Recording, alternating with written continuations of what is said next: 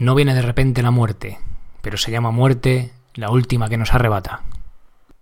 Mi Gym en casa, episodio 325.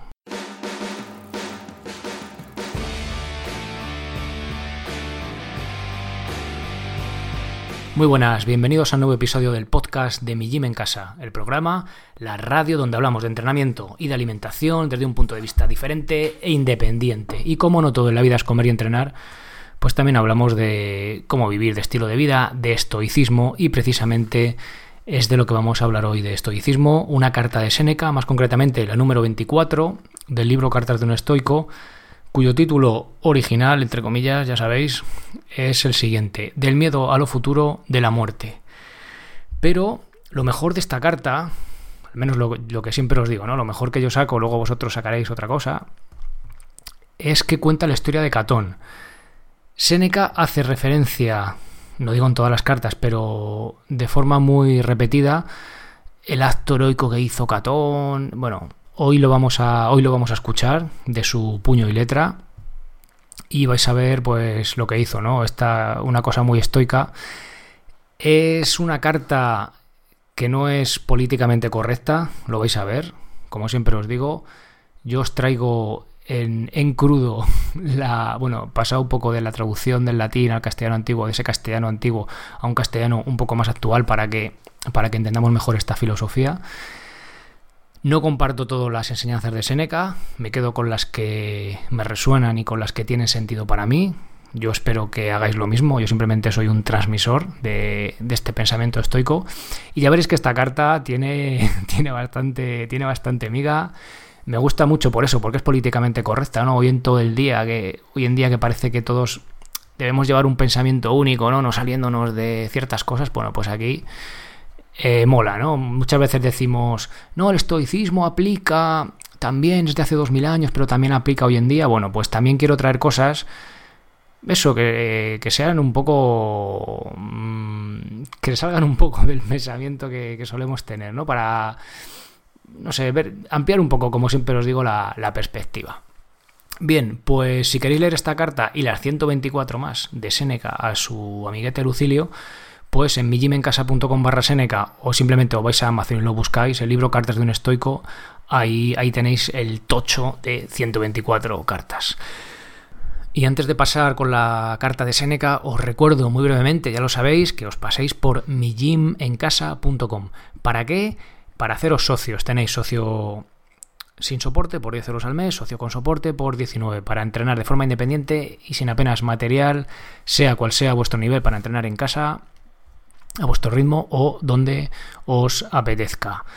Eh, porque no solo es el cuidar la mente, cuidar el espíritu, pero también cuidamos el cuerpo. También, si os interesa sobre todo el tema del estoicismo, tendréis acceso al canal de Telegram de, Seneca, que, en el que recibiréis una, frase suya o de otro filósofo estoico todas las mañanas. También tendréis en Telegram acceso al, grupo privado, que la verdad que, estoy muy contento. Hay buen ambiente y no es algo rollo spam ni, muy invasivo, pero creo que está muy bien. desde aquí transmitir mi agradecimiento a los socios porque sois vosotros también los que, los que hacéis que, que eso funcione y que esté dinámico y tal.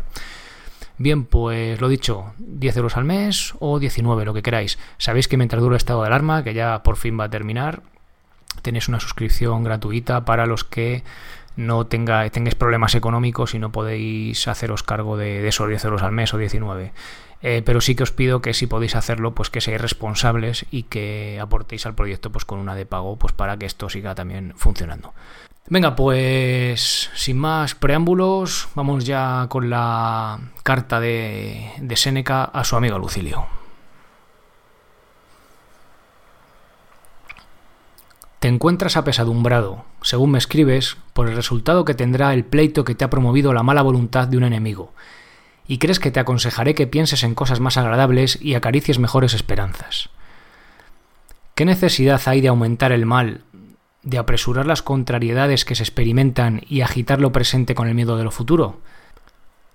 Necedad es, sin duda alguna, hacerse desgraciado en el presente porque se ha de ser alguna vez, pero yo quiero llevarte a la tranquilidad por otro camino. Si quieres desechar toda inquietud, proponte como acaecido todo cuanto temes que te ha de acontecer y por la magnitud de este mal ordena tu temor. Entonces verás claramente que o no es grande o no durará mucho aquello que temes. Es cosa fácil aducir ejemplos para fortificarte, porque todas las edades los suministran. En cualquier parte que fijes la memoria, sea en asuntos domésticos o sea los extraños, encontrarás grandes almas por naturaleza o por estudio. ¿Será peor para ti perder el pleito que ser desterrado? ¿Que ser reducido a prisión? ¿Puede haber algo peor que ser quemado? ¿Que perecer? Examina todo esto, recuerda cuántos lo han despreciado y más fácil te será nombrarlos que elegirlos. Rutilio oyó su condena sin decir otra cosa, sino que se había administrado mal la justicia. Metelo soportó con constancia el destierro, Rutilio se sometió voluntariamente a él. El uno regresó por utilidad de la República, el otro se negó a volver, a pesar de los ruegos de Sila, a quien nada se negaba entonces. Sócrates discutía durante su prisión y cuando se le ofreció escapar, se negó, permaneciendo allí para quitar a los hombres el temor de los dos males más grandes, la muerte y la prisión. Mucio puso la mano en el fuego. Cosa cerva es ser quemado. ¿Cuánto mayor será quemarse voluntariamente? Ves al hombre rudo, sin nociones ningunas contra la muerte y el dolor, y únicamente por el esfuerzo de pundonor militar, castigar en su persona la falta de una empresa abortada. Contempla su mano que destila en el fuego delante del espectador y no retira aquellos huesos desnudos hasta que quitan las ascuas. Podía haber hecho algo con más fortuna en aquellos campamentos, pero nada más enérgico. Ya ves cómo el valor es más diligente en prevenir las penas que la crueldad en causarlas. Más fácilmente perdonó por Sena a Mucio haber querido matarle, que se perdonó Mucio no haberle dado muerte. Vulgares son, me dirás, estas fábulas en las escuelas. ¿Me citarás a Catón cuando me hables del desprecio a la muerte? ¿Por qué no de citar aquella última noche suya en la que leía un libro de Platón teniendo una espada bajo la almohada? Estos dos instrumentos tuvo a mano en aquella noche suprema, el uno para querer morir, el otro para poder.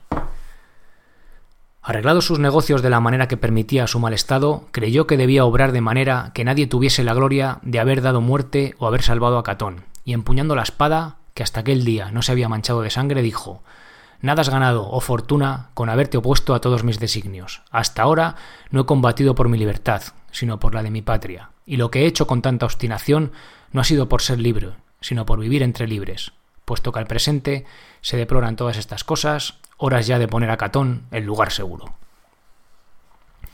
Dicho esto, se infirió mortal herida. Vendado por los médicos, se encontró con menos sangre y menos fuerzas, pero con ánimo igualmente entero, e indignado entonces, más consigo mismo que contra el César, metió ambas manos en la herida, la desgarró, arrojando más bien que exhalando aquel espíritu generoso que nunca se humilló ante ningún poder. No recojo estos ejemplos para ejercitar mi espíritu, sino para fortalecer el tuyo contra aquello que parece más terrible. Pero creo que te animaré con más facilidad si te muestro que además de estos grandes hombres que han despreciado el momento de exhalar el espíritu, se encuentran otros que, aunque débiles en otras cosas, igualaron en esto al ánimo de los más esforzados. Testigo es aquel Escipión, suegro del gran Pompeyo, el cual, habiendo sido arrastrado a la costa de África por viento contrario y viendo su nave en manos de sus enemigos, se atravesó con la espada, y a los que preguntaban dónde estaba el general, contestó El general está bien. Esta sola frase le hizo igual a sus antepasados y que no se interrumpiese la gloria de los escipiones fatal al África. Mucho fue vencer a Cartago, pero fue más vencer a la muerte. El general está bien, ¿Podía morir mejor un general que mandaba a Catón? No quiero remitirte a las historias ni recordarte los muchos que en los diferentes siglos han despreciado la muerte. Considera solamente el tiempo en que vivimos, al que se acusa de languidez y molicie, y encontrarás, sin embargo, personas de todas edades y condiciones que han abreviado sus desgracias por medio de la muerte. Créeme, querido Lucilio, no debe temerse a la muerte, porque es un gran beneficio. Oye pues con tranquilidad las amenazas de tu enemigo y aunque tu conciencia te tranquiliza, sin embargo, como hay muchas cosas que se toman en consideración además del fondo de un negocio, espera que te hagan justicia y decídete a la vez soportar la injusticia. Atienda ante todo a separar las cosas del tumulto que ellas mismas forman y a considerarlas en sí mismas. Verás entonces que no tienen de terribles más que el miedo que inspiran. Lo que ocurre a los niños nos ocurre a nosotros, que somos niños grandes. Aquellos a quienes quieren y con los que acostumbran a jugar les causan miedo si se les presentan enmascarados. Es necesario ver las cosas al descubierto, como se ve a los hombres, y contemplarlas en su aspecto natural. ¿De qué sirve mostrarme los verdugos, espadas y hogueras que te rodean? Separa todo ese aparato con que espantas a los débiles. Esa es la muerte de que se burlaron hace poco mi criado y mi criada. ¿Para qué hablarme de látigos y potros? ¿Para qué hablarme de instrumentos y máquinas para atormentar por partes y de otras mil herramientas para destrozar en detalle al hombre? Separa todo eso que asusta, Haz cesar los gemidos, lamentos y el horror de los gritos entrecortados por el esfuerzo de la tortura. Todo eso no es más que un dolor que despreciará un gotoso, que soporta el que padece del estómago en medio de las delicias de la mesa, que sufre la joven en su primer parto. Ligero será si puedo soportarlo, breve si no puedo sufrirlo. Recuerda lo que tantas veces has oído decir y que tantas veces has dicho tú mismo, y demuestra en la práctica si lo dijiste como debías y si como debías lo has dicho, porque es vergonzoso lo que de ordinario se nos censura, que hablamos como filósofos y no obramos como tales. ¿Qué? ¿No sabías aún que estás sujeto a la muerte, al destierro y al dolor? Así has nacido. Contemplemos todo lo que puede ocurrir como si debiese ocurrir, pero sé que ya habrás hecho lo que te aconsejo hacer. Mas te animo ahora a que no dejes caer tu ánimo en el pesar, para que no se encuentre blando y menos vigoroso cuando quieras levantarlo. Hazlo pasar de tu negocio particular al general, y di que tienes un cuerpecillo mortal y frágil, al que puede atormentar no solamente la persecución de un enemigo o de un poder superior, sino también las mismas voluptuosidades. Los festines producen indigestiones, el vino embota los nervios y ocasiona temblores, la lujuria debilita los pies, las manos y todas las coyunturas. ¿Llegaré a ser pobre? Me encontraré entre muchos. ¿Desterrado? Supondré que he nacido allí donde me manden. ¿Encarcelado? ¿Qué importa? ¿Estoy libre ahora? Ligado estoy al cuerpo, que es naturalmente pesado. ¿Moriré? Debes decir en este caso, ya no puedo estar enfermo, ni preso, ni morir otra vez. No soy tan inepto que repita aquí la cantinela epicúrea para decir que es vano temor el que se tiene a los infiernos, que no está ocupado Ixión en dar vueltas a una rueda, ni Sísifo en subir una piedra cuesta arriba, y que es imposible que las entrañas de una misma persona sean devoradas y renazcan todos los días. Nadie es tan niño que tema a Cerbero, que se asuste de la oscuridad ni de esos fantasmas que aparecen con desnudos huesos. La muerte nos reduce a la nada o nos transporta a otro lugar. El estado de los trasladados es mejor, puesto que se encuentran aligerados de su carga. En cuanto a los reducidos a la nada, nada les queda, cuya razón son igualmente incapaces de bien y de mal. Permite que te cite aquí un verso tuyo, después de decirte lo que has escrito no para los otros, sino para ti mismo. Si es vergonzoso decir una cosa y sentir otra, ¿cuánto más lo será escribir de una manera y sentir de otra?